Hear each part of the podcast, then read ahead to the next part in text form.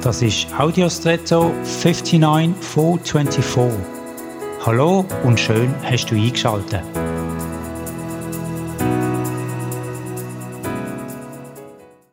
Hasen haben sehr große Ohren und hören unheimlich gut, weil sie so viele natürliche Finde haben und so die rechtzeitig hören und sich in Sicherheit bringen können. Sie können sogar jedes Ohr einzeln bewegen. Faszinierend. Ja, auf den ersten Blick. Aber eigentlich traurig.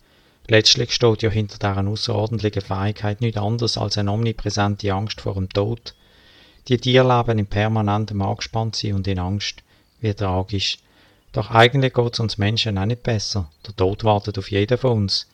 An einer kleinen Kirche in Basel steht bei der Kirchenuhr Omnia Latet. Das heißt, die letzte ist verborgen, gemeint ist unsere letzte Stunde. Auf dem Hintergrund ist die christliche Botschaft von der Auferstehung nochmal gewaltiger und hoffnungsspendender.